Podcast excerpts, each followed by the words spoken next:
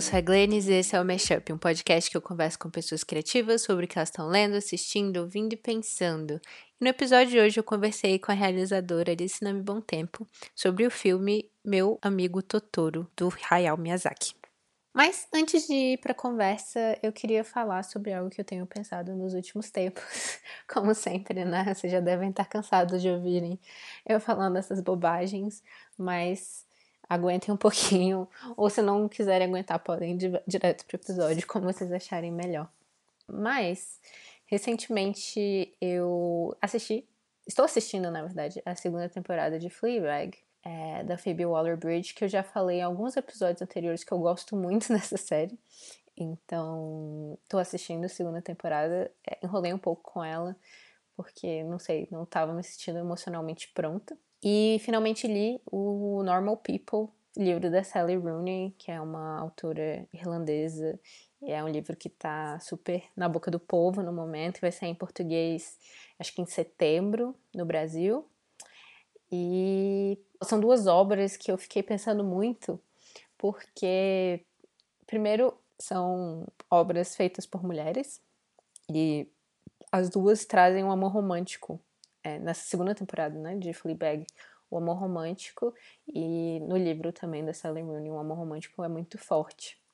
E eu fico pensando em como essa série e esse livro estão sendo super elogiados pela crítica, estão sendo super levados a sério pelo cânone, por assim dizer. E ao mesmo tempo, o amor romântico geralmente não é levado a sério, né? Então, o amor romântico é visto como coisa de mulher, no caso, essas duas autoras são mulheres, mas é coisa de mulherzinha e é visto de forma muito pejorativa, né? Comédias românticas não são levadas a sério também, filmes românticos no geral e livros que lidam com relacionamentos românticos também são vistos é, de forma inferior muitas vezes. E isso não aconteceu com essa série, esse livro especificamente. E ao mesmo tempo que eu tenho trabalhado em, na desconstrução do amor romântico e me interessa muito ver outros tipos de afeto serem explorados na arte, ao mesmo tempo me incomoda a forma como o amor romântico acaba também por ser desprezado, assim, porque é visto como algo do âmbito das mulheres, assim. Então, tem esse sentimento ambivalente. E nessa série, nesse livro especificamente, fiquei pensando muito nisso, em como o amor romântico está bastante presente e ao mesmo tempo eu entendo essa obsessão que a gente tem pelo amor romântico, porque a gente está vivendo num momento assim da humanidade em que as pessoas estão cada vez mais solitárias, isoladas. O amor romântico é um dos únicos âmbitos em que a gente fala sobre a conexão entre duas pessoas, né? Lógico que existem outros tipos de amor e outros tipos de afeto e eles são explorados também pela arte, mas especificamente o amor romântico geralmente as obras são especificamente sobre isso. E o amor romântico acaba por ser um dos únicos laços assim de afeto que a gente considera de forma mais oficial, né? Porque o amor romântico tem o casamento, o casamento oficializa o amor romântico, tem toda uma burocracia em volta disso. Então, existe uma aceitação do amor romântico como esse relacionamento que você precisa ter. E as pessoas estão obcecadas por relacionamento, porque é para isso que a gente veio pro mundo, né? Para se relacionar com outros, com outros seres humanos. Então, essa obsessão por amor romântico não é obsessão só pelo amor romântico, é uma obsessão pelo amor em si. E como a gente não tem muitos modelos de outros tipos de afeto, então a, gente acaba voltando de novo e de novo para o amor romântico. É, então, é isso que eu tenho pensado, que tipo, a gente tem que superar um pouco o amor romântico no sentido de pensar em outros tipos de afeto. Eu acho que inclusive o Totoro desse episódio traz muito isso, vários laços de afeto diferentes entre irmãs, entre vizinhos, entre pessoas de diferentes idades, entre criaturas e, e pessoas. E no fundo todo filme é um filme de amor, né? Todo filme é um filme sobre afeto, todo filme é Todo filme é sobre como pessoas se relacionam umas com as outras. Talvez sejam sobre desamor, mas de alguma forma são sobre amor também. E eu acho que, que a gente precisa falar um pouco mais disso, talvez, não sei. então é isso. Vamos pro episódio então.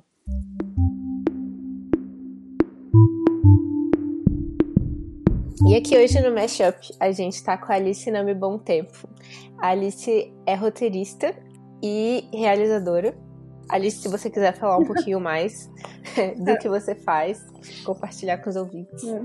É, oi, gente. Bom, acho que primeiro, obrigada, Glennis, por chamar. Foi. tô animada, acho que vai ser incrível. Adoro o podcast, adoro ficar conversando sobre coisas que eu gosto. Bom, eu trabalho mais como roteirista, né? Enfim, né, de escrever por encomenda.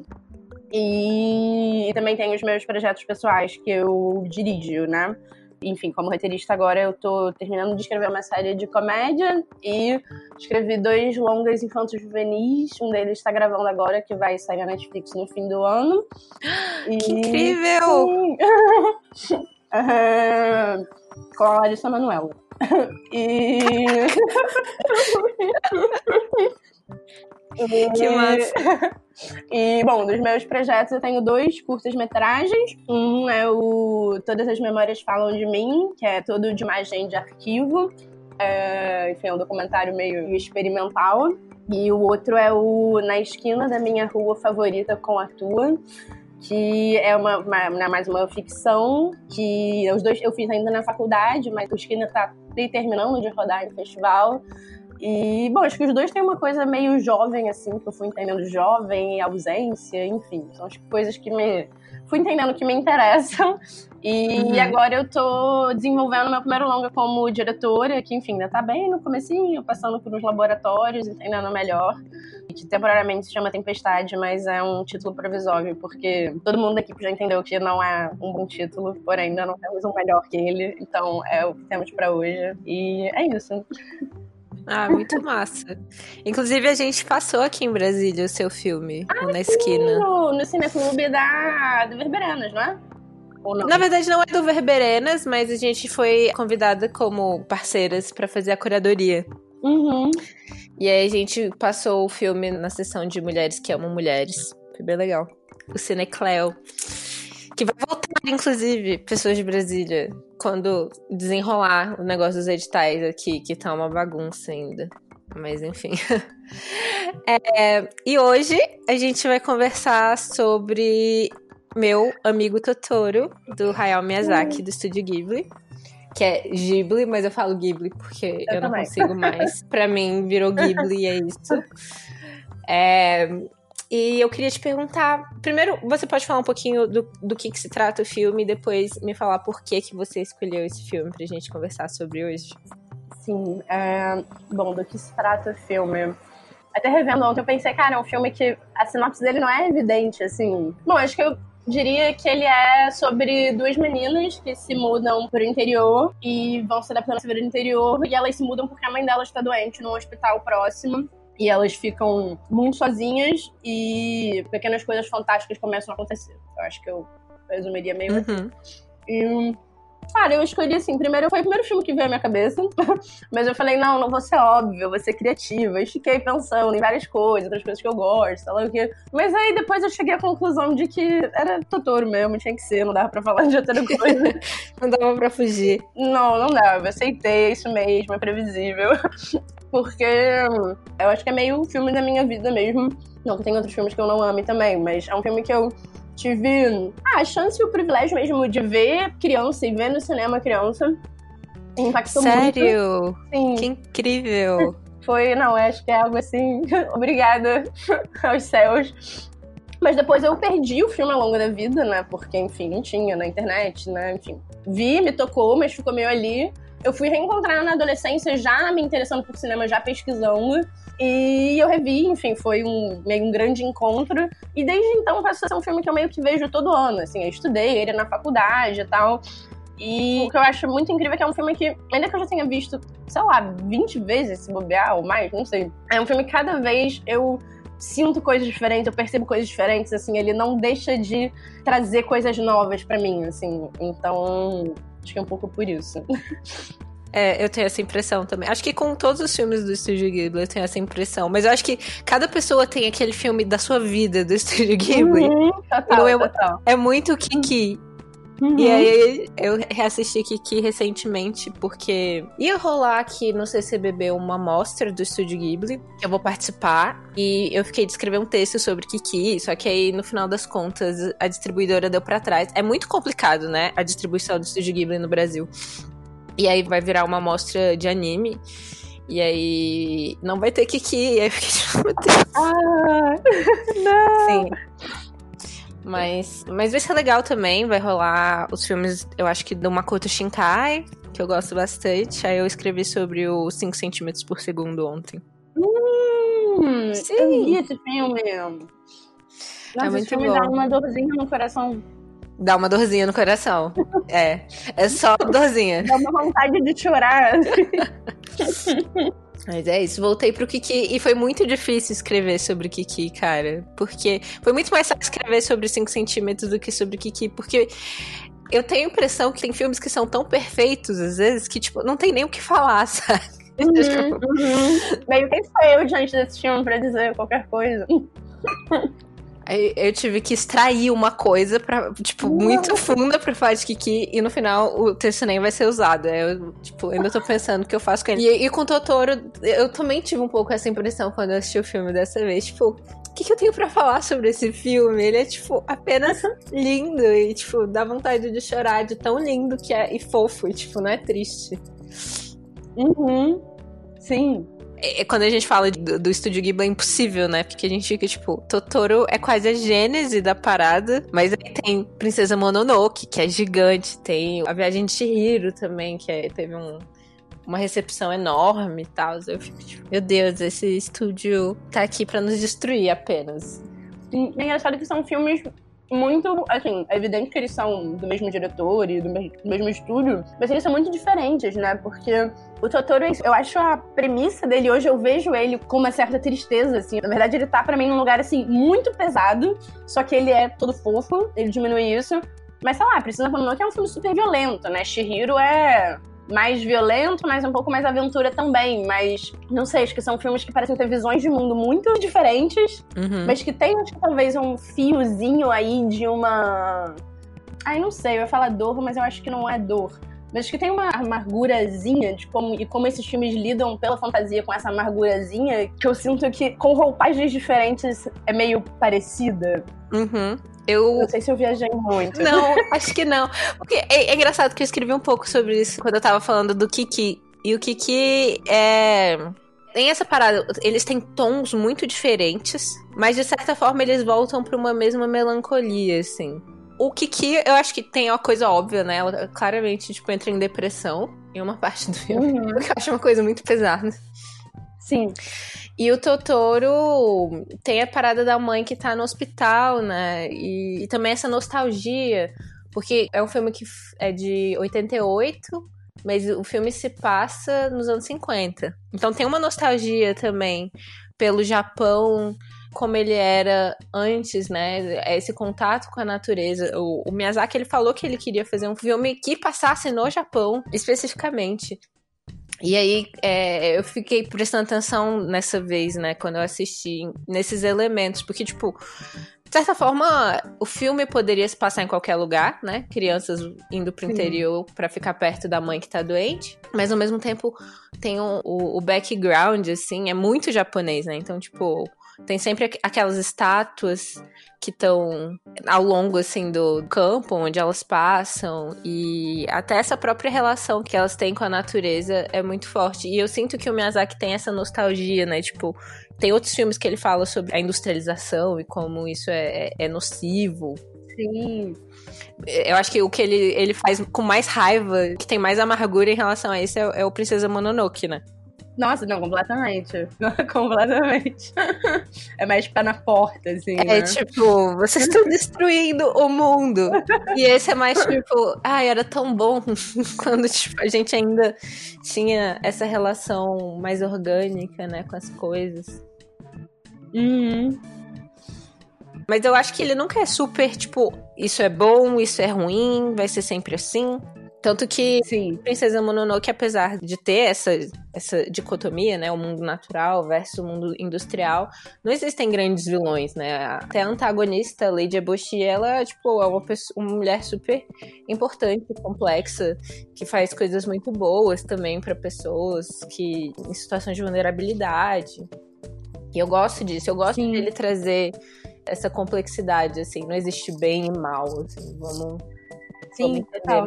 Não, e mesmo no Totoro, acho que tem, né? É uma coisa, é, sei lá, um filme muito muito bucólico, assim, e é, acho que uma das coisas que me chamou a atenção revendo dessa vez é que tem uns detalhes, e é que acho que hoje eu penso, assim, mais do que notar o detalhe, eu penso, caralho, isso é animação, assim, então ele escolheu colocar a porra de uma borboletinha voando ali, ele escolheu, tem uma hora quando a Satsuki vai devolver o guarda-chuva, ela chega e a vizinha dela acende a luz, assim, são umas coisas, são uns gestos que, assim, não foi um ator que fez ali na improvisação, assim, foi, aquilo foi roteirizado, né? Aquilo foi pensado. Não, e, e, essa coisa da. Então, é tudo muito bucólico, tudo muito ali aquele tempinho. Mas é também, assim, uma. Assim, pra mim, aquelas meninas estão numa situação muito merda. Assim, hoje eu vejo e fico, gente, elas estão, tipo, muito largadas, assim. E acho que dessa vez me chamou muita atenção uma coisa, um pouco de masculinidade que eu acho que eu nunca tinha chegado em mim, do pai, assim que ele fica muito, muito distante, assim, um pouco, enfim, ele precisa, né, pelo trabalho dele, como ele trabalha, mas assim, ele tava trabalhando e a menina sai correndo na floresta e, e é isso aí, ele só se toca quando a mais velha chega e não encontra a irmã, Sim. né? Então, é, é gostosinho e é bucólico, mas é Assim, o gostosinho bucólico também tem um, um lado dark ali, meio, meio sinistro. Mas eu acho que. Não tem, não tem escapatória, né? É, mas eu acho que o Miyazaki não tá criticando essa posição do pai. Não. Eu acho que ele, Sim, eu acho que ele era esse não. tipo de pai, inclusive. Essa vez eu tava assistindo com o meu namorado e, e, ele comentou comigo: Ah, eu li em algum lugar que, que, tipo, ele tem uma relação difícil com o Goro. O Goro é o filho do, Miyazaki, do, do Miyazaki né? Hum, porque sim. ele estava fazendo esses filmes para as crianças e mas ele nunca estava em casa. Então eles uhum. têm essa distância, né?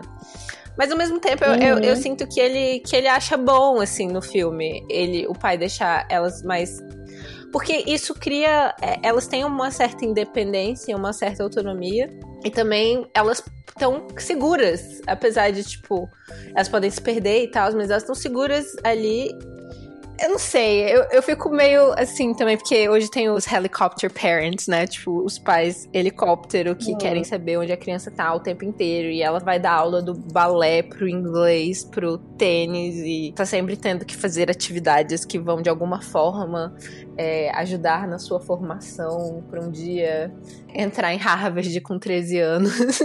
tipo...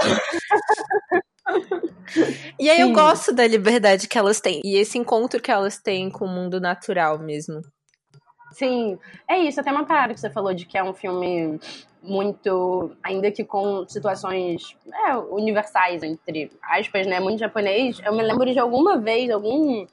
Acho que foi. Não lembro se na faculdade, mas teve alguma aula que eu tive sobre filme, sobre Miyazaki, Estúdio Ghibli, que aí teve a pesquisadora falou que, ah, que, tipo, no Japão também as pessoas têm uma relação muito diferente com fantasia, com o espírito, assim, né? Então, o que eu acho que também é muito japonês do filme, sei lá, comparando com o que seria, assim, se o Totoro fosse um filme brasileiro, uhum.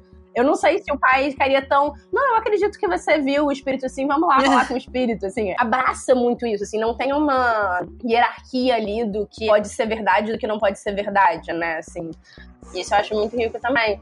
Não, eu, eu gosto do pai. Tipo, o que eu achei curioso, eu não sei. É que acho que hoje, dessa vez, eu, eu senti que as meninas estão mais sozinhas do que eu tinha sentido da última vez que eu vi. Que elas estão ali, eu penso, gente, parece que ele, ele não percebe o quão, o quão fragilizadas elas podem estar. Sim. Mas ainda assim, é isso. Ele é. Ele é super acolhedor também, né? Sim.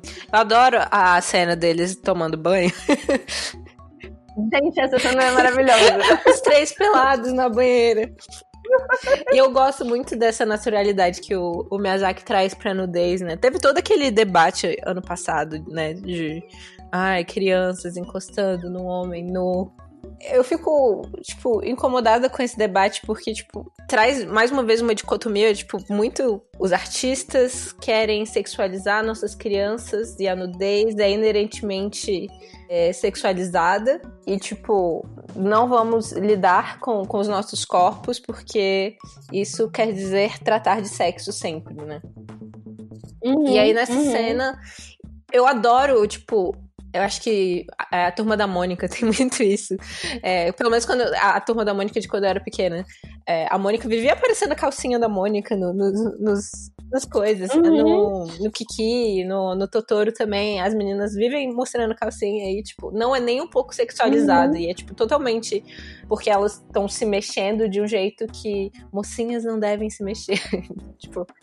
Sim, e criança é isso, né? Criança sai correndo, levanta, sei lá o que, assim, que bom, porque depois que a gente não pode ter mais essa liberdade, né? Exatamente. Né? E... e... aí aparece, tipo, as calçolas delas e não é sexualizado, não é nem um pouco sexualizado, é, tipo, totalmente uma parada de, tipo, é o corpo delas e elas estão tipo, usando ele do, do jeito que elas querem, saca? Sim. Não, e essa cena do banho eu também acho que hoje não teria sido feita, e eu acho que assim, eu acho que é um momento de maior intimidade deles e muito assim, a gente tá tomando banho, uma coisa que a princípio a gente faz todo uhum. dia, né? E, e eles estão. Acho que talvez a cena de mais acolhedora do pai com elas, para mim, assim. Não só por uma por essa proximidade e naturalidade física, a gente tá ali tomando banho, entrar e tal, como também a hora que a casa tá tá meio dando os seus sinais de casa mal assombrada, assim. E né? elas estão super e aí, animadas com isso. E aí ele acolhe, e ele entra na brincadeira, né? Tipo, ele não diz nem que, ai, deixa de besteira, nem, nossa, assim, uma casa assombrada, ele ri pra, ah, então, né, se a gente rir, a gente vai ficar seguro. É, eu acho que o elo dele está, acho assim, numa cena, eu acho que o elo dele está muito ali. E faz toda a diferença o fato disso ser tomando banho eles juntos e não tomando café da manhã, né? É engraçado, porque é, quando a gente fala, assim, dessas coisas... Porque tem umas coisas super tensas, né? A mãe delas tá no, tá no hospital Sim. e elas chegam e a casa tem espíritos e é meio mal assombrada e tal. Então, tipo, contando assim, para quem não assistiu, pode parecer que é um filme super pesado. Só que o tom, a forma como as meninas encaram tudo isso é de muita leveza, né? Então, tipo, elas chegam e elas ficam super animadas com o fato de ser uma casa que talvez seja mal assombrada. E aí elas vão correndo por todos os quartos e procurando alguma coisa e rindo e tipo, cadê, cadê, cadê, cadê, cadê os, essas criaturas? Não é negar a que existe coisas sombrias no mundo, é tipo, como a gente encara isso, né? Pra mim, acho que a penúltima. Isso, isso é engraçado, que eu tenho eu tenho começado a estudar um pouco mais de terror, uhum. assim, porque eu morro ah, eu medo. é. Aí, enfim, agora eu tenho entendido que tem coisas ali que me interessam e tal. E nisso eu comecei a falar, caralho, Totoro, óbvio que Doutor não é um filme de terror, mas tem muitos elementos que são, né? E acho que ainda que ele tenha esse tom leve, eu acho que assim, ali tem um, acho que quase um impacto de que a gente sabe que nada de ruim pode acontecer com elas. Acho que diferente dos outros filmes do Miyazaki, que sei lá, no Shihiro eu temo muito por ela, assim, ó, acho que pelo universo pode ser que ela morra, sei lá. Acho que no Totoro não, assim, acho até porque tem aquela abertura toda fofinha musical. Acho que ali meio que fala assim, gente, esse filme é fofinho. Nada de ruim vai acontecer. Ainda que ele lide com coisas ruins, né? E numa das vezes, acho que na penúltima vez que eu vi, que eu vi com os meus pais, revi, né? Que eles já tinham visto quando eu era criança. O meu, eu saiu, eu falei, ah, o que, que vocês acharam de rever? Que eles não reviam há muito tempo. Uhum. Aí o pai falou, nossa, é um filme de suspense, né? Porque elas chegam na casa e a casa é super esquisita e a mãe tá no hospital, sei lá o quê. E eu falei, caralho, assim, acho que tem, tem. Hoje eu vejo com essa, essa tensão de que é algo realmente, assim, e, e, não fala, né, qual é a doença da mãe. É, acho que assim, a última vez que eu revi meio prestando atenção em estrutura e tal, para mim a pergunta dramática do filme é: essas meninas conseguem sobreviver sem a mãe delas? E para mim termina o filme dizendo sim, elas conseguem através desse recurso da fantasia, que termina com elas, né, né enfim, tem todo o negócio lá da Miss perde, daí a Satsuki acha o Totoro, vai no gato ônibus, chega lá, elas levam um milho pra mãe, elas olhando pra mãe da janela, né? E aí, pra mim, é isso um pouco que eu entendo. E aí depois a gente vê que a mãe volta e tal. Mas pra mim, é assim, é, elas estão numa situação muito ruim, mas assim, elas conseguem sobreviver. Elas têm essa, esse recurso de de essa proteção que seja real ou seja da imaginação delas, que faz vai fazer com que elas consigam lidar com uma coisa mais pesada que pode acontecer ali. Mas. Não sei, acho que deu uma viajada. Não, eu acho que você tá super certa. E é tipo isso, né? É, elas precisavam dos Totoros naquele momento. Tanto que a primeira vez que, que aparecem o Totoro médio e o mini Totoro, eles estão. Trans... É, é, o mini Totoro, né? O primeiro que aparece. Ele tá transparente. Então, tipo, ele tá surgindo pra ela. Sim, é tipo, total. ele. Eles vão aparecer pra essas meninas porque elas estão precisando deles nesse momento. Elas, é tipo. É engraçado porque quando eu falei pro Ícaro, alguns anos atrás, que, pra ele assistir Totoro, ele ainda não tinha visto. E aí eu falei, é um filme sem conflito. Porque, tipo, é, é, é um filme muito de, do cotidiano, é um filme de. Inclusive, eu tava lendo o The Art of My Neighbor Totoro, uhum. que é o, o, livro que tem os concept sketches, né? Tem uns pedaços do storyboard, alguns comentários do diretor de arte e do Miyazaki. E ele fala que originalmente era pra ser um filme de tipo, uma hora. Era um média-metragem em que nada ia acontecer muito. Era só essa história dessa menina, dessa, que era uma menina só, no campo que encontrava essa criatura. Então era muito uma história sem conflito, né? Não era essa narrativa mais clássica. E aí mudou porque tem aquele momento na chuva, né? Quando ela encontra o grande Totoro. Quando a Satsuki vê o, o grande Totoro pela primeira vez. Uhum. E ele tinha essa, essa imagem que ele queria que fosse assim, na, na parada de ônibus, né? A menina conhece o Totoro na chuva. E ele percebeu que a menina que ele tinha criado, que era mais parecida com a Mei do que com a Satsuki nesse sentido, ela era mais nova, mais imatura, ela não estaria esperando o pai na parada de ônibus, tipo, ela é muito pequena para fazer isso. Então ele teve que criar uma segunda personagem. É, aí que surgiu a Satsuki e a Mei. Uhum. Ele acabou tendo que criar, tipo, uma história, um conflito, toda uma questão pra, pra ter história. E aí se tornou o longa-metragem que a gente tem hoje. Eu esqueci o que eu tava é. falando. Por que, que eu cheguei aqui? Sim. É, e aí, é isso. Eu acho que começou dessa necessidade de. Eles tinham acabado de fazer O Castelo no Céu. E antes tinha feito Náusica, que são dois filmes de ação, são os filmes mais pesados. E eles queriam fazer algo leve. Então, uhum. tipo, veio da ideia de fazer algo de, tipo, que um bálsamo, assim, pra alma, né? Oh. E, eu queria você falando isso, que uma coisa também que me chamou a atenção ontem é que é um filme com uma narrativa, não sei se tá certo dizer narrativa diluída, mas acho que nesse sentido de que o conflito é muito é muito externo, assim, né? Porque é isso, acho que hoje eu vejo pra mim o conflito é a iminente morte dessa mãe, assim. E isso, e a mãe aparece, sei lá, duas vezes, quer dizer, acho que é a ausência da mãe também, né? E acho que revendo ontem, quando eu falei isso do pai, que eu acho que ontem pra mim ficou mais clara ainda a ausência do pai, que eu acho que antes eu não, não tinha me tocado tanto, assim. E é algo que, em termos de ação, reverbera muito pouco, né? Assim, então tá, tá nesse cotidiano, tá lá, mas é, mas se a gente for olhar, tipo, ele é todo muito estruturadinho, mas ainda assim, acho que é meio um filme bem narrativo, mas meio um filme muito ai, atmosférico, talvez, Sim. assim, que é isso, ele tem tempo de chegar, tem toda a estética ali, mas passa uma sensação, mas é uma sensação dentro desse conflito diluído que tá ali, né? E é engraçado, eu não sei se eu vou estar tá falando besteira, mas se eu não me engano, ele foi feito paralelamente com o Túmulo dos Vagalumes. Sim, sim. E, e, eu, nunca, eu nunca tinha me tocado de que é quase assim, crianças sem pai. Versão drama de guerra, versão, versão fofinha, assim, né? Na, na real. E no Tunham tudo acontece de fato, né? Enquanto no Totoro elas estão protegidas pela narrativa, de certa forma, no outro não, né? E eu nunca tinha pensado como faz sentido esses filmes serem filmes irmãos, assim, meio.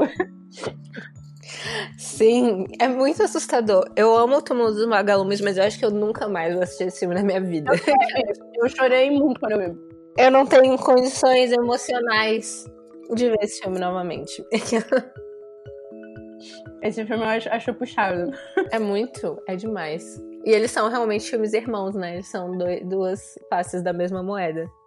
Tava lendo, inclusive, no, no The Art of Totoro, que eles meio que tiveram que brigar, né? Não brigar, mas eles tiveram que disputar, assim, pela equipe, porque eles, eles já estavam trabalhando há algum tempo com essa equipe. Então, eles, tipo, já conheciam as pessoas, queriam trabalhar, sabiam o que eles queriam, assim. Uhum. E aí eles tiveram que ficar tipo, ah, não, não, não, não, eu quero essa pessoa, eu quero essa pessoa. Deve ter sido louco. Nossa, sim. E, e... e também no, no, no, livro mostra bem que o Miyazaki era muito workaholic, muito. Nossa. Tem uma parte que aparece, tipo, um, uma mensagem, assim, do, de, que tinha no Estúdio Ghibli sobre como ia ser o recesso de Ano Novo. Aí o recesso de Ano Novo ia ser. Este ano termina no dia 30 de dezembro, voltamos a trabalhar no dia 4 de janeiro. Aí tem um PS. O diretor Miyazaki só vai estar ausente no dia do Ano Novo. Então os assistentes dele devem acompanhá-lo nos outros dias. Deus do céu. Sim que é intenso. Mas, assim, produção cinematográfica geralmente é muito intensa mesmo. É um trabalho bem precarizado, inclusive. Sim, a gente às vezes passa de, do, de 12 horas numa diária. Mas pelo menos é, tipo, a gente depois tem uns tempos de, de, de, de descanso, assim, maior. teoricamente. Espero-se.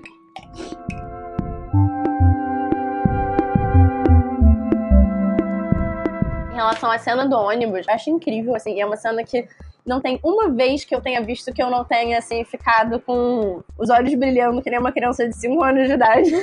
dele chegando. E eu acho incrível como o filme, acho que essa cena é mais ainda, mas o filme inteiro ele tem uma coisa como ele revela, que eu acho que de alguma forma tem a ver com uma linguagem de suspense também, só que ele é um suspense fofo, assim, né? Mas quando a May, é, a May tá correndo atrás do Totoro, aí ela entra num túnel de galhos.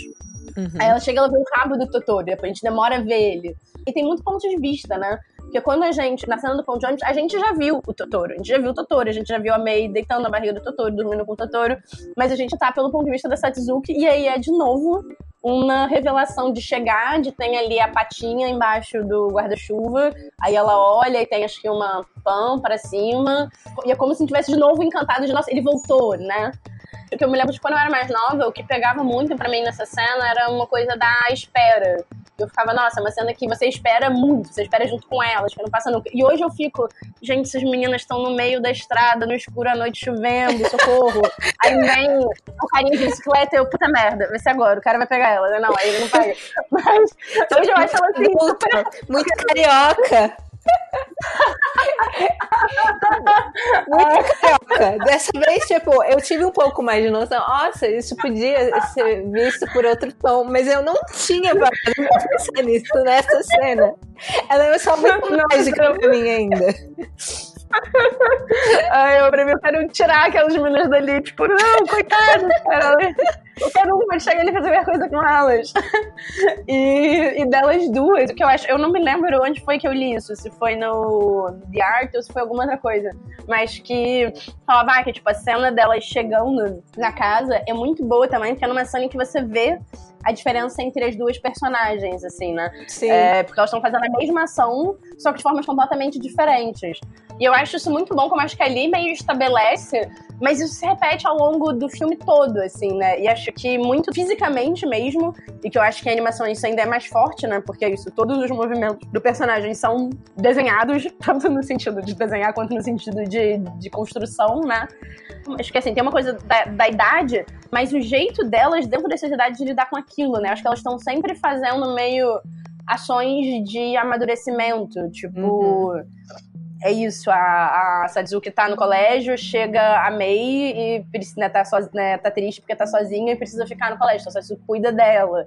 Elas estão esperando o ponto. Aí a, a Satsuki, quando sabe que recebe o telegrama do hospital, ela sai correndo para ligar pro pai, a Mei vai atrás, mas a Mei não sabe ligar, né? Aí ela tem o milho que ela quer levar pra mãe, assim. Eu acho isso muito bom. E eu acho muito bom porque, ainda que seja um filme de conflito diluído, tudo que tá acontecendo ali tá sendo muito passado pelas ações dela, né? É muito narrativamente simbólico a May se agarrar no milho e querer levar o milho pra mãe Sim. de qualquer forma. Nossa, né? isso é muito, tipo, muito, muito criança, assim. De um jeito ótimo. É, quando você é criança, você, você, tem certeza que você fez essa tempestade acontecer porque você desejou que chovesse quando você tava tomando banho.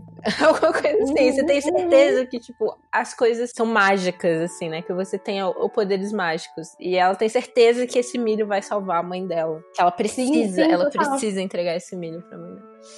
Sim. E é o jeito dela de tentar resolver isso, né? É engraçado você ter falado, voltado ao conflito, porque eu tinha falado pro Ica, é um filme sem conflito, né? e ele, ele, aí ele assistiu o filme e ele falou: esse filme é todo conflito. Como você falou isso?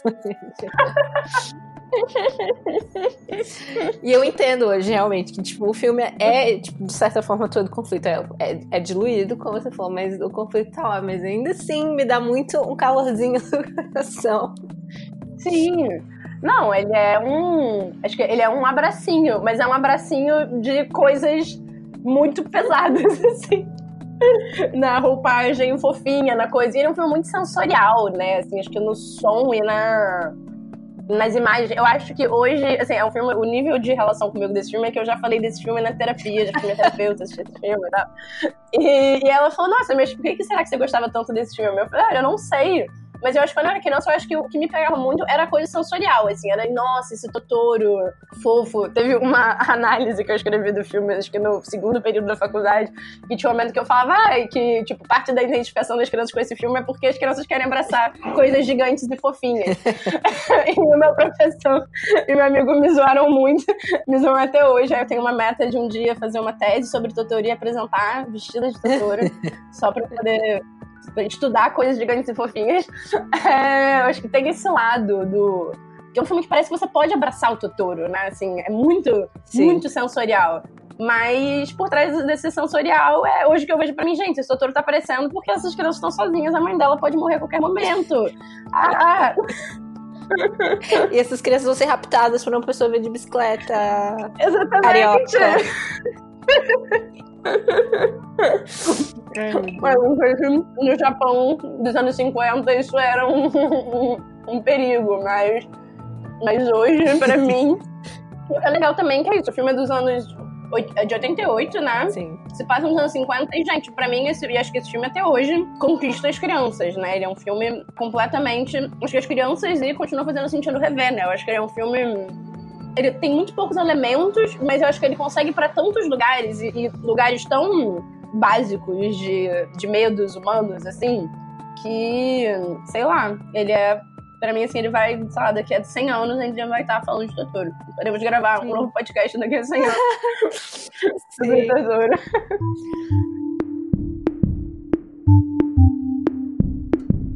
Então, eu tenho duas perguntas para fazer para você. Como ouvinte do podcast, você já sabe quais são. Ah, é? A primeira é o que você tá lendo agora.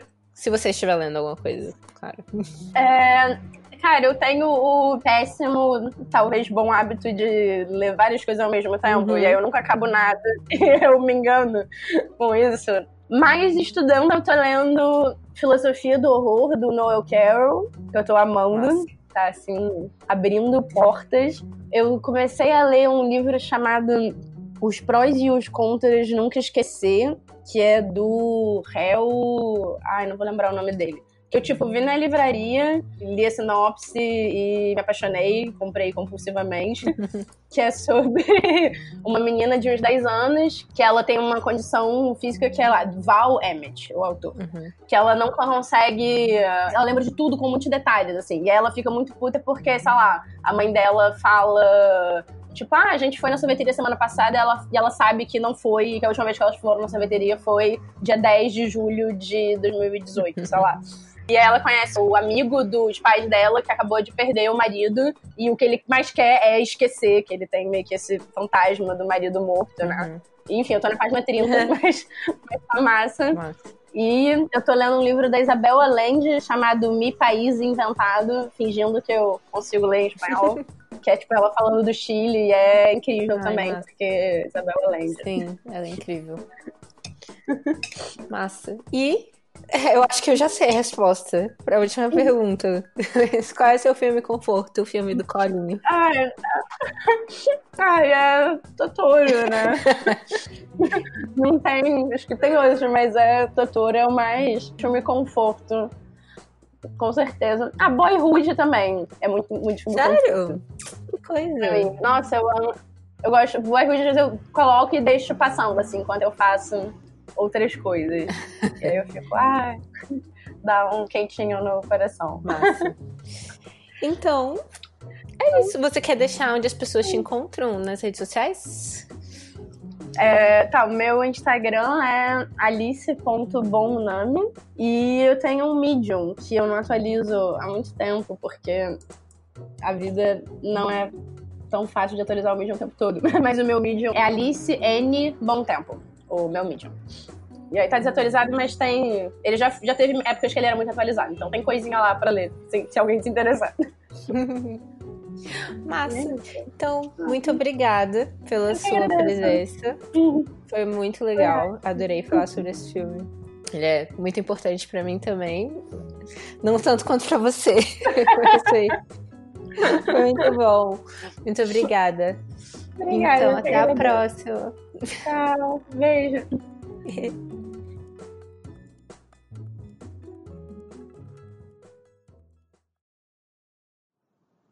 O Mashup foi criado e é produzido por mim, Glennis Cardoso, editado pelo Ícaro Souza, e as músicas são do Poddington Bear e In Love with the Ghost. Vocês podem encontrar o Mashup no Instagram em mesh.up e no Twitter com mesh_up e a gente também tá no Facebook, procurem lá Mashup. E eu também estou disponível em todas as redes sociais se vocês quiserem vir conversar. Eu sou Glennis AV, tanto no Twitter quanto no Instagram.